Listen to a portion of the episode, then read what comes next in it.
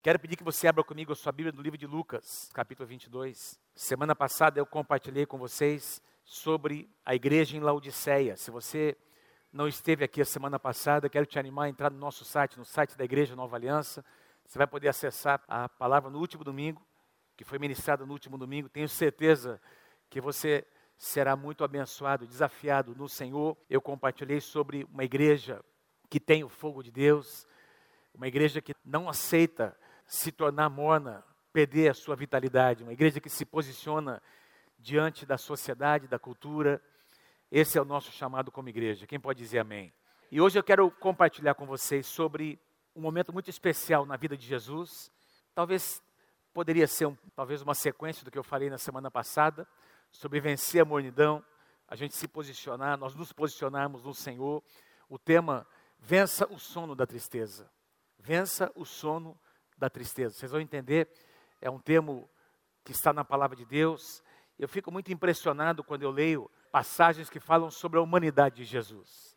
E é interessante você ver o que os comentaristas, às vezes, tem aí enciclopédias que comentam as palavras no grego, enfim, como que elas foram sendo, o entendimento de cada palavra, o sentido de cada palavra, e tem ali as interpretações. E tem gente que diz, que questiona, quando a Bíblia mostra um pouco da sua fragilidade, tem gente que contesta se esses textos são, de fato, estão nos originais, porque é, afirmam eles, sendo Deus, ele não poderia transmitir, não poderia demonstrar fragilidade, porque Deus não peca, Deus não falha, Deus não tem problemas com os seus sentimentos, mas a Bíblia diz, nos deixa muito claro em Filipenses capítulo 2, que Jesus, sendo Deus, ele deixou o seu lugar, deixou a sua glória, deixou esse lugar, ele fez uma opção de esvaziar-se, para tornar-se homem como eu e você.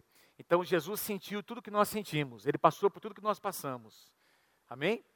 Não é animador isso? Jesus experimentou tudo que nós experimentamos. Por isso Jesus pode nos ensinar um caminho de vitória, porque ele passou pelo que nós passamos. Eu amo demais as passagens que falam, que mostram, de certa forma, o lado humano do Senhor Jesus, com o qual nós podemos nos identificar com a sua humanidade. Lucas, para quem não sabe, não se lembra, Lucas, que escreveu um dos evangelhos, escreveu também o livro de Atos. Lucas tinha por profissão, ele era médico de profissão, missionário médico. E interessante como que a abordagem de cada um dos evangelhos é diferente, uns dos outros. Tem aspectos que Lucas, como médico, foca, que ele fala, que ele aborda, principalmente sobre as questões de enfermidades e de curas. Ele, como médico, tinha uma ótica diferente sobre a fragilidade humana.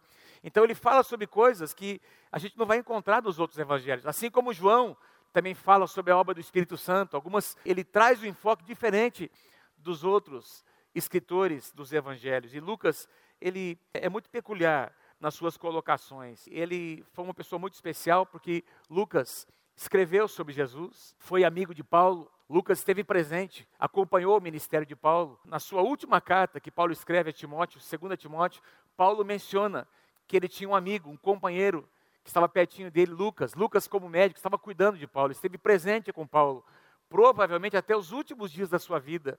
Então, Lucas é uma pessoa muito especial no Novo Testamento. Ele começa dizendo assim: vamos ler aqui, Lucas capítulo 22, do versículo 39 até o versículo 46.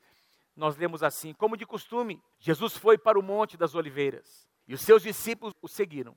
Como de costume, Jesus foi para o Monte das Oliveiras. Você não vai encontrar essa expressão, essas palavrinhas aqui, como de costume. Os outros evangelhos que citam o Monte das Oliveiras, Mateus, se não me engano, cita o Getsemane, que era um jardim dentro ali, no pé do Monte das Oliveiras. Mas somente Lucas diz essa frase, como de costume, porque Lucas é o que mais fala sobre a vida de oração de Jesus. Você não vai encontrar nenhum outro evangelista, nenhum outro dos quatro, não é, dos outros três, fala mais sobre a vida de oração, a intimidade que Jesus tinha na sua oração, na sua vida de oração com Deus, como Lucas fala. E ele fala como de costume, dando a entender que Jesus muitas vezes foi para esse lugar para orar. Muitas vezes ele se retirou para o Monte das Oliveiras para ter o seu tempo com Deus. Ele fazia isso com seus discípulos, com os doze. Ele fazia isso com a multidão. Jesus orava com a multidão, mas muitas vezes Jesus saía sozinho para um lugar para ter o seu tempo com Deus. E nós precisamos fazer isso também, amém, queridos? Nós precisamos ter o nosso tempo com Deus. É muito bom. Esse tempo é um tempo tão especial quando nós nos reunimos. Mas a segunda-feira vem. Amém? As dificuldades, os mesmos desafios vêm todas as semanas e você e eu precisamos ter o nosso tempo a sós com o nosso Deus. Jesus fazia isso, ele saía, ele muitas vezes ia ali naquele no jardim chamado Jardim do Getsemane. Esse jardim, ele ainda existe até hoje. Quando você visita ali Jerusalém, muitos dizem que é o mesmo jardim, você encontra ali aquelas oliveiras milenares, aqueles troncos assim imensos, e eles dizem que provavelmente algumas daquelas oliveiras estavam ali na época do Senhor Jesus. Jesus ia para aquele lugar para enfrentar muitas vezes as suas lutas interiores no jardim do Getsemane. Talvez tenha sido o momento de maior crise de Jesus, o seu momento de maior crise em que ele derramou a sua alma. Hebreus capítulo 5 diz que, embora Jesus sendo filho de Deus, ele aprendeu a obediência pelas coisas que ele sofreu. Como homem, ele aprendeu a obedecer ao Senhor por meio do seu sofrimento. Eu coloquei aqui Getsemane, significa prensa de azeite. Diga assim comigo, prensa de azeite.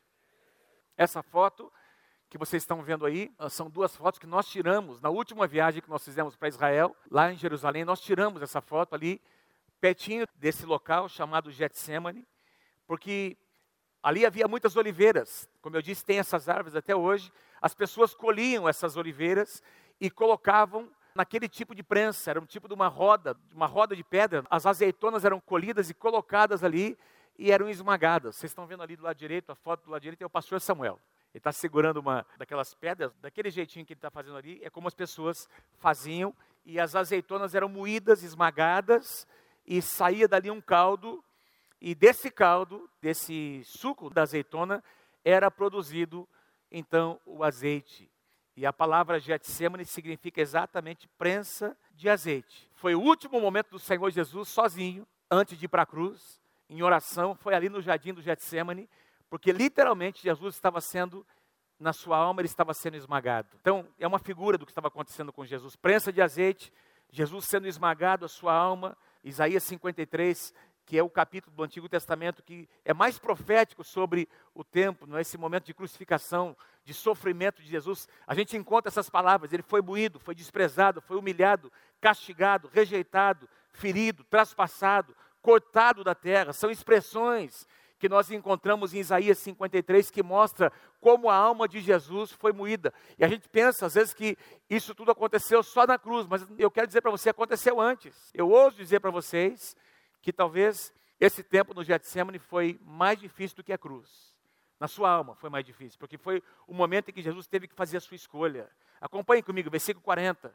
Chegando ao lugar do Getsemane, ele disse aos seus discípulos: Orem para que vocês não caiam em tentação. Orem para que vocês não caiam em tentação. Lucas omite uma informação que nós encontramos em Mateus. Eu coloquei aí uma passagem paralela, Mateus capítulo 26, versículos 37 e 38. Nós lemos assim: Levando consigo Pedro e os dois filhos de Zebedeu, Tiago e João, começou a entristecer-se e a angustiar-se. Jesus começa a sofrer antes. É claro que a cruz seria o sofrimento na sua carne, mas ele começa agora a sofrer na sua alma, ele começa a sentir o peso dos nossos pecados sobre a sua alma. Ele começa a antever, experimentar antecipadamente tudo aquilo que ele ainda iria provar no seu corpo. E ele começa a entristecer na sua alma, angustiar-se. Disse-lhes, então, a minha alma, olha o que Jesus disse, está profundamente triste, numa tristeza mortal numa tristeza mortal. Imagina o sofrimento que Jesus estava passando. Fiquem aqui e vigiem comigo. Vigiem. Imagina o nível de angústia, de tristeza, a intensidade na sua alma que Jesus estava sentindo agora, porque ele sabia que não tinha mais volta aquele caminho. Como homem, ele começa a sentir as dores e o que ele ainda iria passar. Mais uma vez eu digo, talvez seja um dos capítulos que mais mostra a humanidade do Senhor Jesus, os seus sentimentos. Quantos de vocês aqui creem que os nossos sentimentos são importantes para Deus. Vamos lembrar de uma coisa: Deus, eu não estou aqui no mal de psicologia, não, mas é uma coisa que a gente sabe, só para lembrar, nós fomos feitos por Deus, corpo, alma e espírito, amém? Temos um corpo, temos uma alma, temos também um espírito que se conecta com Deus. A nossa alma é onde reside a nossa vontade, as nossas intenções, nossos pensamentos e os nossos sentimentos, nossas emoções. Esse é o lado complicado do ser humano, a alma, sua alma, porque você tem numa casa aí, nós temos tivemos nossos três filhos, os três foram educados do mesmo jeito e cada um é diferente do outro, cada um tem uma personalidade, cada um aqui é uma pessoa única, cada um tem a sua personalidade, a sua impressão digital, cada um tem a sua alma, cada um tem o seu sentimento, cada um aqui filtra as coisas, interage com o mundo de uma forma. Amém, gente? E Deus, Ele se importa com os nossos sentimentos. Deus se importa com os nossos sentimentos. Se não fosse importante, não estaria registrado aqui os sentimentos. A alma, Jesus está derramando a sua alma. Antes de ir para a cruz, ele, aqui a Bíblia diz que havia tristeza no seu coração. Ele começou a se angustiar, começou a se entristecer. E era uma tristeza tão intensa que ele chama aqui, diz aqui que era uma tristeza mortal. Imagine o tipo de tristeza que Jesus começou a enfrentar na sua alma. Sentimentos fazem parte da nossa estrutura. Sentimentos sobem e descem, é ou não é verdade? Sentimentos flutuam. Depende muito do que acontece exteriormente, o nosso sentimento reage, a nossa alma reage. Você vai encontrar essa realidade no livro de Salmos. É uma coisa impressionante como você encontra a alma dos músicos no, no, livro de Salmos. Os músicos, os cantores que estão ali, os compositores, colocam a sua alma ali. Eles começam a, a, compor as suas canções, e tem canções de alegria, tem canções que falam da vitória do Senhor, tem as canções que falam sobre os inimigos que são vencidos, o Deus que é grande, o Deus que é forte, e, e o Deus que desbarata exército, e tem as canções que mostram como o homem, às vezes aquele cantor, aquele compositor, aquele adorador estava ali vivendo um momento difícil na sua vida, Davi tantas vezes ele compõe numa época de perseguição, em que Saul estava perseguido. Como cresceram os meus inimigos? Como se multiplicaram os meus adversários? Quem já sentiu assim alguma vez? Por que, é que os ímpios prosperam tanto, Deus? Eu faço tudo certinho, não estou prosperando. Eles fazem tudo errado e eles estão prosperando. Alguém já sentiu assim? Davi coloca. E outros cantores, tem um salmo muito lindo, Salmo 73, onde Davi começa a falar dos ímpios, como eles prosperam, como eles avançam, como as coisas dão setas para ele. Tem ali uma luta da sua alma. No final do salmo ele diz: Até que eu entrei no santuário de Deus. E aí eu comecei a entender que o meu Deus me ama, meu Deus tem um plano maior para a minha vida. E eu consegui enxergar o fim dessas pessoas. Estão semeando e colhendo da forma errada. Meus irmãos, nós temos sentimentos. Sentimentos são importantes, mas eles precisam estar diante do Senhor. Amém? Eles não podem governar as nossas vidas. Quem está comigo, diga amém. Sentimentos são importantes, mas sentimentos sobem e descem. Sentimentos, eles existem. E nós vamos conviver com eles até o último dia da nossa vida. Por isso Jesus disse: orem comigo, vigiem comigo. Eram os seus amigos. Jesus tinha 70 discípulos, dos 70 ele tinha 12, ia funilando, ia ficando mais íntimo. Dos 12 ele tinha três, os mais próximos. E Jesus pega os três, ele traz consigo ali para aquele lugar mais interior do, do jardim do Getsemane, e ele diz: oh, fiquem comigo, orem comigo. Nós precisamos de amigos. Nós somos de pessoas ao nosso redor. Orem comigo, por favor, estejam comigo nesse momento em que a minha alma está aqui clamando. Sentimentos. Jesus estava lidando com sentimentos perigosos. Fala assim para quem está pertinho de você. Tem alguns sentimentos que são muito perigosos. Diga lá, tem alguns sentimentos que são muito perigosos. É verdade ou não é, gente? Tem sentimentos que são perigosos. Se você começar a dar, alimentar a sua alma, alimentar alguns dos seus sentimentos, tem sentimentos que são perigosos tem algumas conversas que começam a acontecer por causa dos nossos sentimentos, que são conversas perigosas. Tem algumas conclusões que a gente, às vezes, começa, se a gente não vai para a palavra, se a gente não vai para a oração, se a gente não faz o que Jesus pediu para os discípulos fazerem, vigiar e orar, tem conversações, tem conclusões que nós tiramos que são perigosas. Versículo 41. Ele se afastou deles. Jesus se afasta deles. Ele deixa os três ali, diz que ele se afastou a uma pequena distância, ajoelhou-se e começou a orar. Ajoelhou-se e começou a orar. Se você for ler as passagens paralelas, Marcos diz assim: caiu no chão. Ele deixa os três, vem para um lugar separado, diz que ele caiu no chão. Mateus diz assim: que Jesus caiu o rosto em terra, se lançou no chão, em quebrantamento. Como é bom a gente poder fazer isso. Você já experimentou se lançar no chão, numa época em que a tua alma está assim, é, em que as pessoas não têm respostas para te dar? Você ora, ora, as coisas não acontecem, não muda, aquela porta não abre. Meus irmãos, deixa eu te lembrar de algo que você sabe. Vem para a presença de Deus. Curva o teu coração. Ajoelha. Fica ali esperando um pouquinho Deus.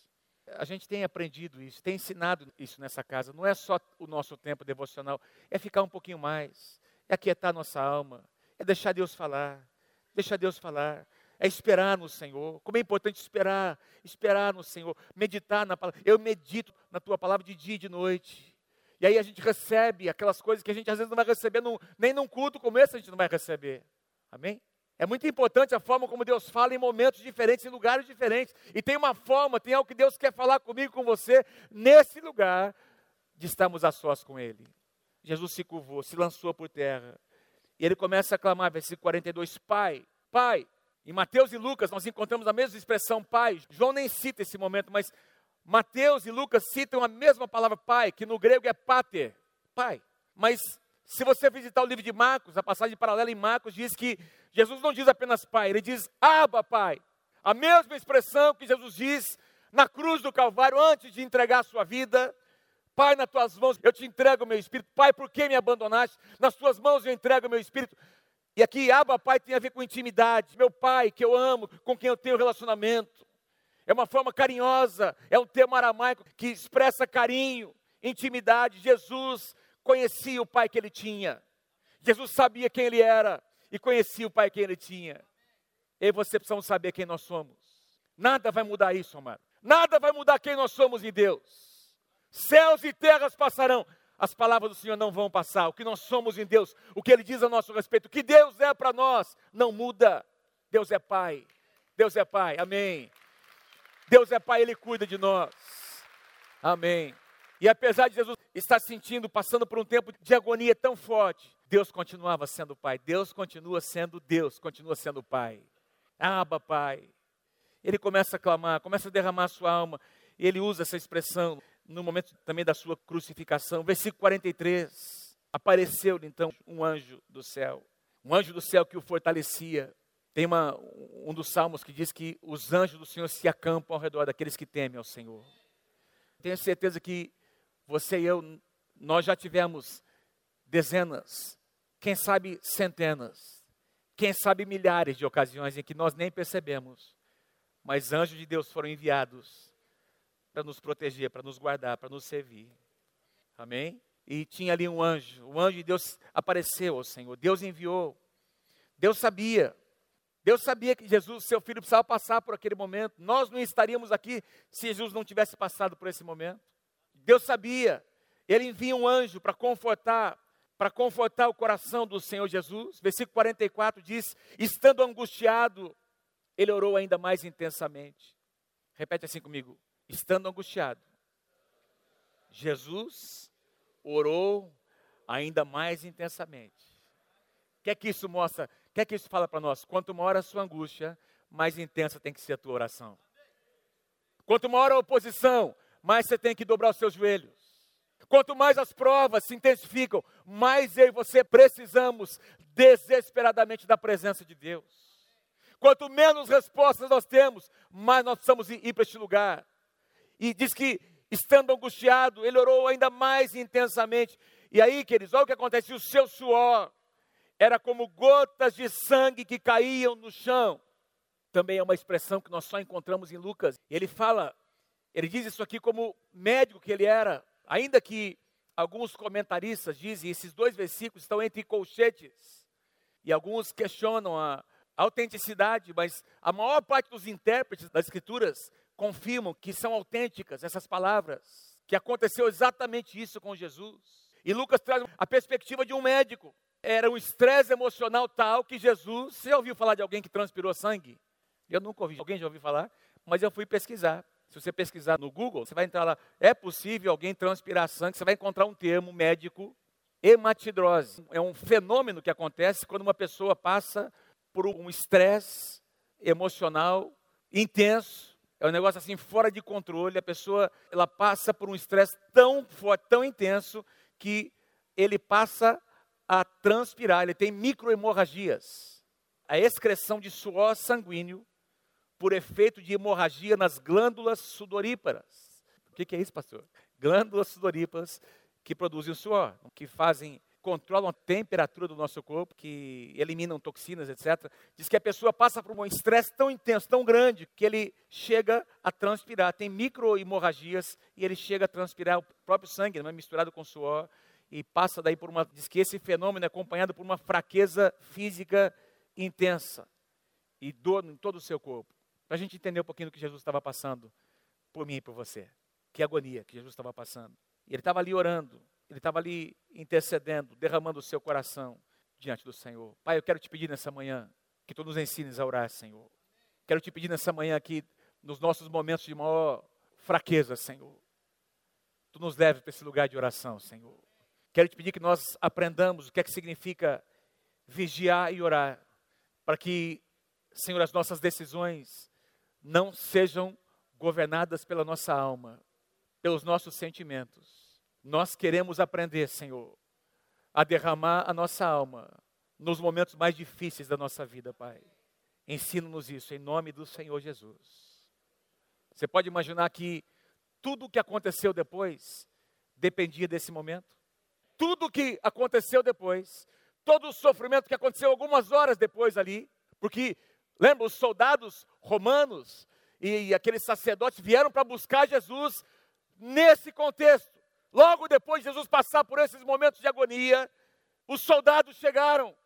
E aí começou aquele tempo de sofrimento físico, mas Jesus antevê, ele começa a sofrer na sua alma. E foi um sofrimento tão intenso, meus queridos, que isso levou Jesus a experimentar algo que a medicina reconhece como, como um estresse.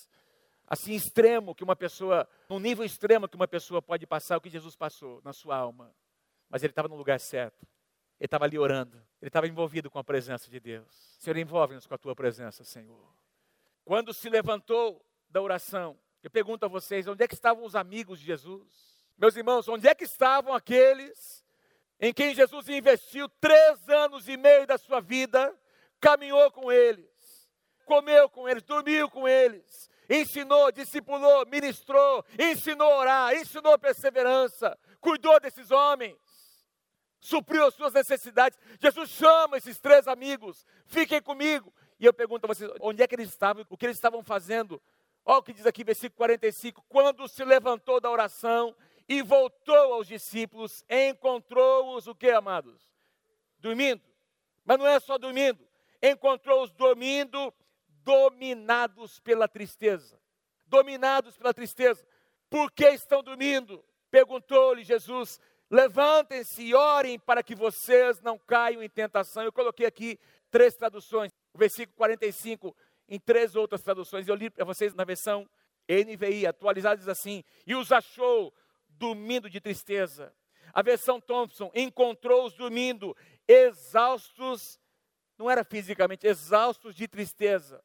Eles estavam tão tristes que essa tristeza dominou o seu coração. Aquilo que tentou vir sobre Jesus também veio sobre eles mas eles não conseguiram reagir e os encontrou dormindo, vencidos pela tristeza. Nessa manhã, Deus vai curar a tristeza de alguns de vocês que estão aqui.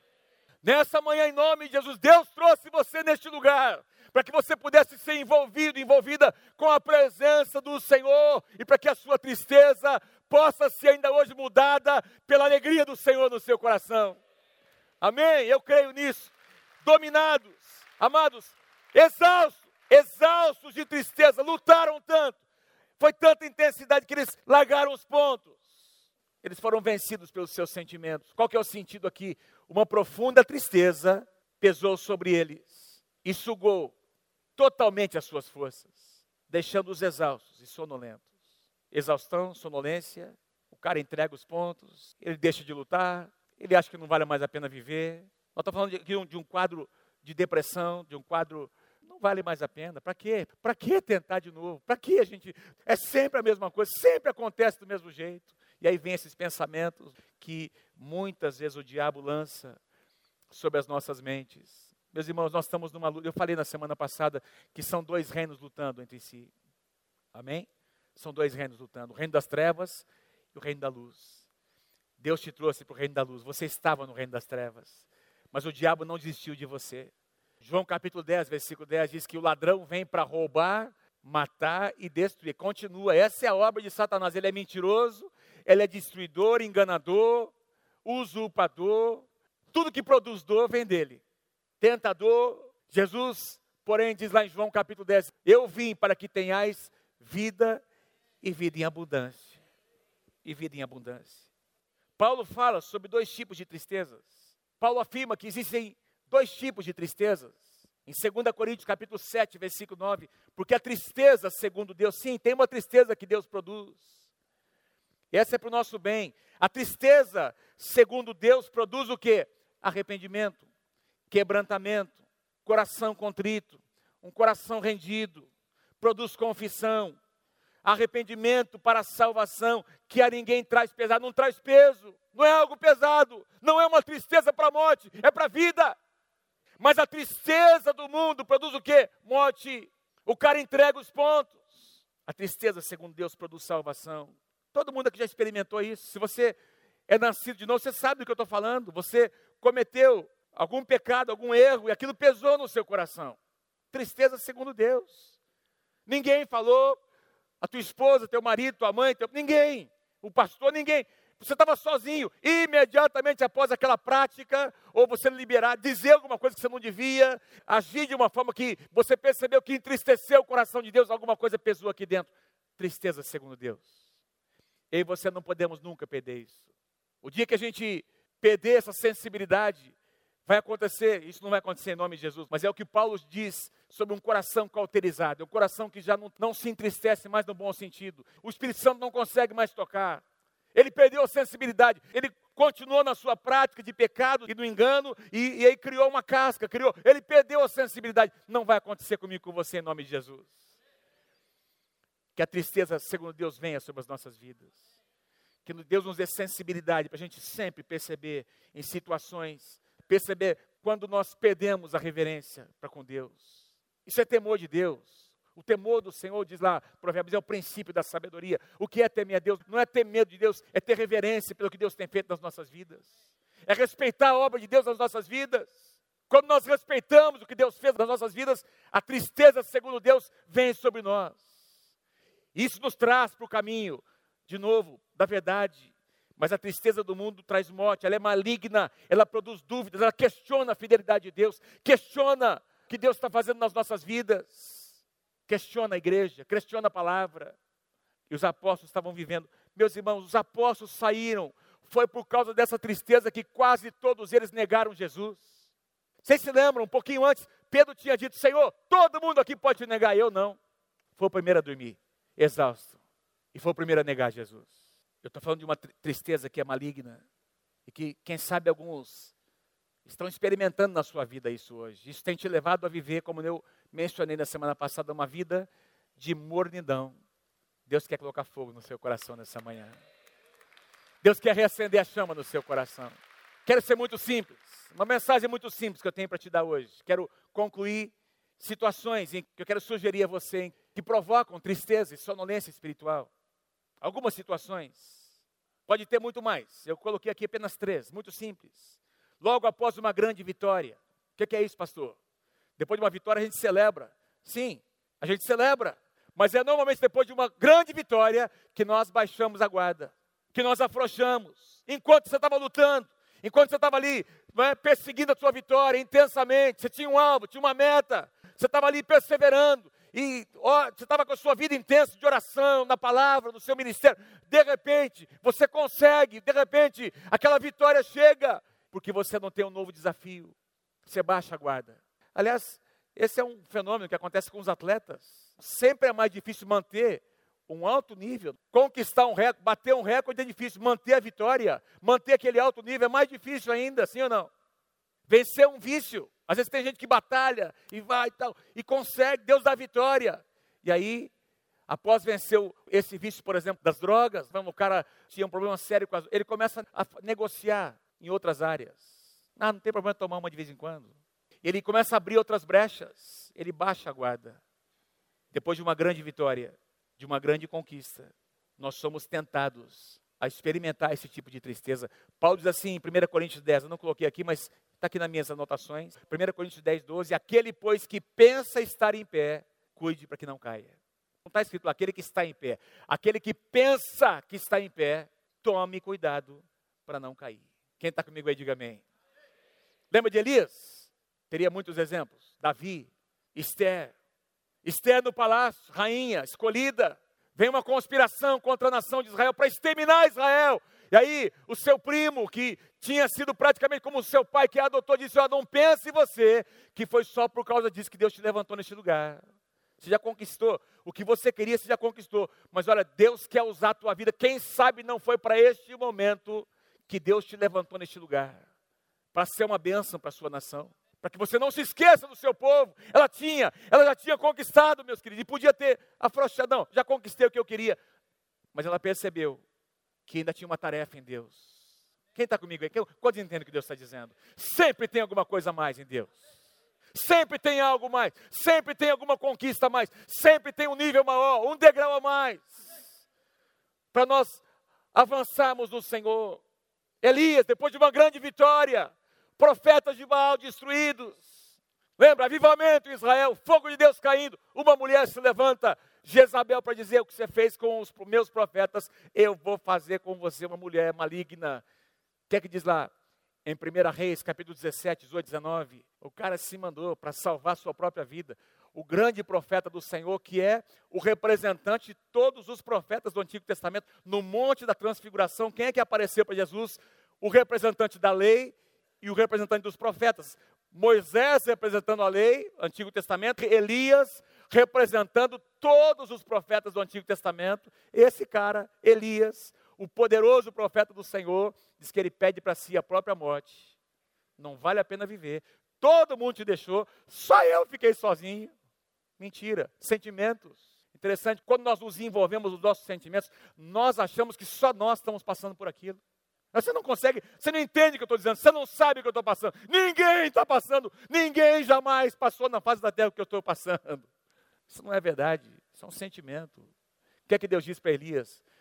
Meu querido, levanta a sua cabeça. Tem mais sete mil que não dobraram, não se dobraram diante de Baal. Sai dessa caverna. Sai dessa caverna. Elias teria morrido dentro daquela caverna. Deus enviou um anjo para suprir Elias com pães. Diz que ele comeu. Diz que o, o anjo fez ali aquelas pedras pães. Ele comeu. Nem percebeu o anjo de Deus ali. Virou para o outro lado, dormiu. O sono da tristeza. E teria morrido dentro da caverna. Se Deus não tivesse vindo ao seu encontro. Deus está vindo ao seu encontro nessa manhã.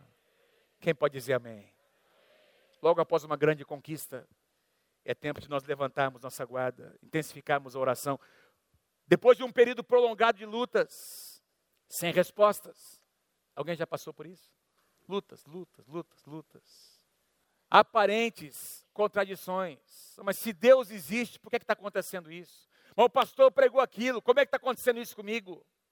A palavra diz isso, mas se Deus é Pai, se Deus é amor, e aí a pessoa começa a questionar quem Deus é, por causa de uma situação localizada. Deus é muito maior do que uma situação que nós estamos vivendo. Deus continua sendo Deus. Depois que o tempo passa, que você experimenta a provisão de Deus, você olha para trás você diz: Meu Deus do céu, como eu estava envolvido com os meus sentimentos. Quando você olha o todo, toda a sua vida e tira o seu foco de uma situação, mas quando nós passamos por situações que não mudam, se nós não tivermos nosso coração no lugar correto, o diabo vai tentar colocar tristeza no nosso coração, vai tentar sugar as tuas forças e fazer você pensar que o teu Deus te abandonou. O teu Deus nunca te abandonou e nunca vai te abandonar, nunca, jamais. Ele continua sendo Deus e sendo Pai. E é por isso que nós precisamos escolher os nossos amigos em momentos assim. Nessa hora em que você está nesse buraco emocional, você precisa ter as pessoas certas que vão te, te levar para cima, não mais para baixo. Ah, imagina, você está lá abrindo o coração, quer dizer, não, esse Deus mesmo que você serve, larga ele. Esse pessoal que da igreja que diz que ama você, ninguém te ama, não, tá vendo? Ninguém, ninguém ligou para você. Todo mundo diz que é mentira. Um dia eu estava falando com o irmão que veio falar, pastor, ninguém foi me visitar, pastor. Isso aconteceu mais de uma vez. Me lembro de uma situação. Falei, mas vem cá, irmão. Você ficou no hospital quanto tempo? Fiquei tanto, mas você falou para alguém? As pessoas sabiam que você estava lá da cela? Não, não falei com ninguém, mas eles tinham que saber, pastor.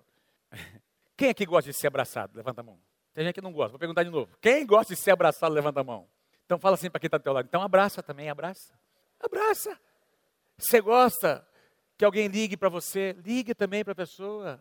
Faça isso, perceba as necessidades ao seu redor. Agora, vamos lembrar de uma coisa: sentimentos flutuam, sobem e descem. Deus continua sendo Deus. Um tempo prolongado de lutas, muitas vezes vão nos fazer entrar nesse lugar de desânimo. E para finalizar, perdas. Perdas. Tudo está indo bem. De repente, diga assim comigo, de repente, tudo muda. uma notícia. Você descobre. Esse dia estava uma pessoa compartilhando de uma situação em que ela se envolveu com alguém de fora da nossa igreja. E ela estava dizendo que a moça estava abrindo o coração. A moça é casada com um rapaz que tem um irmão gêmeo. Essa moça, o seu marido traiu ela com a esposa do seu irmão gêmeo por oito anos. Ela estava buscando orientação, estava compartilhando com ela. Traição dentro da família. Traição, não só traição, mas dentro da família. Imagina os sentimentos. De repente você fica sabendo que a pessoa que você mais ama te traiu por anos. Isso é um negócio, um sentimento assim, que é indescritível no coração de uma mulher, de um homem. Perdas. Perdeu o emprego, o negócio, um acontecimento totalmente fora do seu controle. E de repente, ao invés de nós irmos para a presença de Deus, buscarmos ajuda com as pessoas que podem nos ajudar, a gente vai deixando aquele sentimento crescer e aquela tristeza começa a tomar conta do nosso coração, começa a tomar conta do nosso coração. O diabo é mestre nisso, mas Deus está aqui nessa manhã para nos lembrar que a alegria do Senhor é a nossa força. A alegria do Senhor é a nossa força. Nós podemos experimentar, podemos viver situações de grandes conquistas e logo depois vamos ter que levantar, dizer, Senhor, continua aqui, me dá novos alvos, novos desafios. Nós podemos passar por tempos muito prolongados de lutas, enfermidades que perduram, situações com as quais nós temos que conviver, ou até perdas repentinas, mas eu volto a dizer: o nosso Deus continua sendo o nosso Deus, Ele está presente, Ele está aqui no meio de cada um de nós, continua sendo nosso Pai. Jesus experimentou, lutou com essa tristeza, profunda no seu coração, ao ponto de dizer na cruz do Calvário: Pai, por que me abandonaste? Senhor, por que me abandonaste? Por quê? Porque todo o peso do pecado veio sobre Jesus. E agora a natureza de Deus não pode conviver com o pecado. Deus, a sua presença se afasta por um tempo. Quantos entendem o que significa isso, amados? E Jesus diz: Pai, Aba, Pai, por que me abandonaste? Mas Deus estava ali presente. Jesus morre. Jesus ressuscita ao terceiro dia. Jesus desce no inferno e toma das mãos de Satanás as chaves da morte, as chaves da morte. E agora está sentado à destra, à direita de Deus Pai Todo-Poderoso. Jesus nunca foi abandonado. Houve um momento em que o pecado, o peso do pecado foi assumido por Jesus. Quero ler últimas duas passagens com vocês. Salmo 13, versículo 3. Atenta para mim, responde-me, Senhor Deus meu, ilumina-me os olhos, para que eu não durma o sono da morte. Oração de um salmista no Antigo Testamento. Você pode repetir comigo? Vamos lá comigo, vamos lá. Atenta para mim. Responde-me, Senhor, Deus meu. Ilumina-me os olhos para que eu não durma o sono da morte. O mesmo sono de tristeza que os apóstolos, os discípulos experimentaram no Getsemane. Isaías, capítulo 35, versículos 3 e 4. Fortaleçam as mãos cansadas firme os joelhos vacilantes, trôpegos, diz lá atualizada. Digam aos desanimados de coração: sejam fortes, não temam, porque o seu Deus virá para salvá-los. Louvado seja o nome do Senhor. Uh! Quando nós cantamos essa canção, você que se sente assim, você tem lutado nesses dias, nessas semanas, com esse sentimento de tristeza que tem vindo para tentar, para lutar com a sua alma. Tem sido uma luta na sua alma, para você, entre o que Deus diz e o que seus sentimentos dizem, pensamentos, setas inflamadas, como diz lá no Salmo 91, setas inflamadas do maligno que têm sido lançadas na tua mente, no teu coração, para te afastar de Deus para colocar dúvida no teu coração, colocar tristeza na sua alma. Se você tem lutado com isso, vem aqui à frente, por favor. Você diz essa palavra foi para mim, pastor. Vem aqui da frente, eu quero orar com você nessa manhã. Deus vai colocar alegria, Deus vai trocar tristeza por alegria no seu coração. Se tem alguém lá em cima passando por isso, não vamos esperar você descer. Pode vir, enquanto nós cantamos essa canção em nome de Jesus.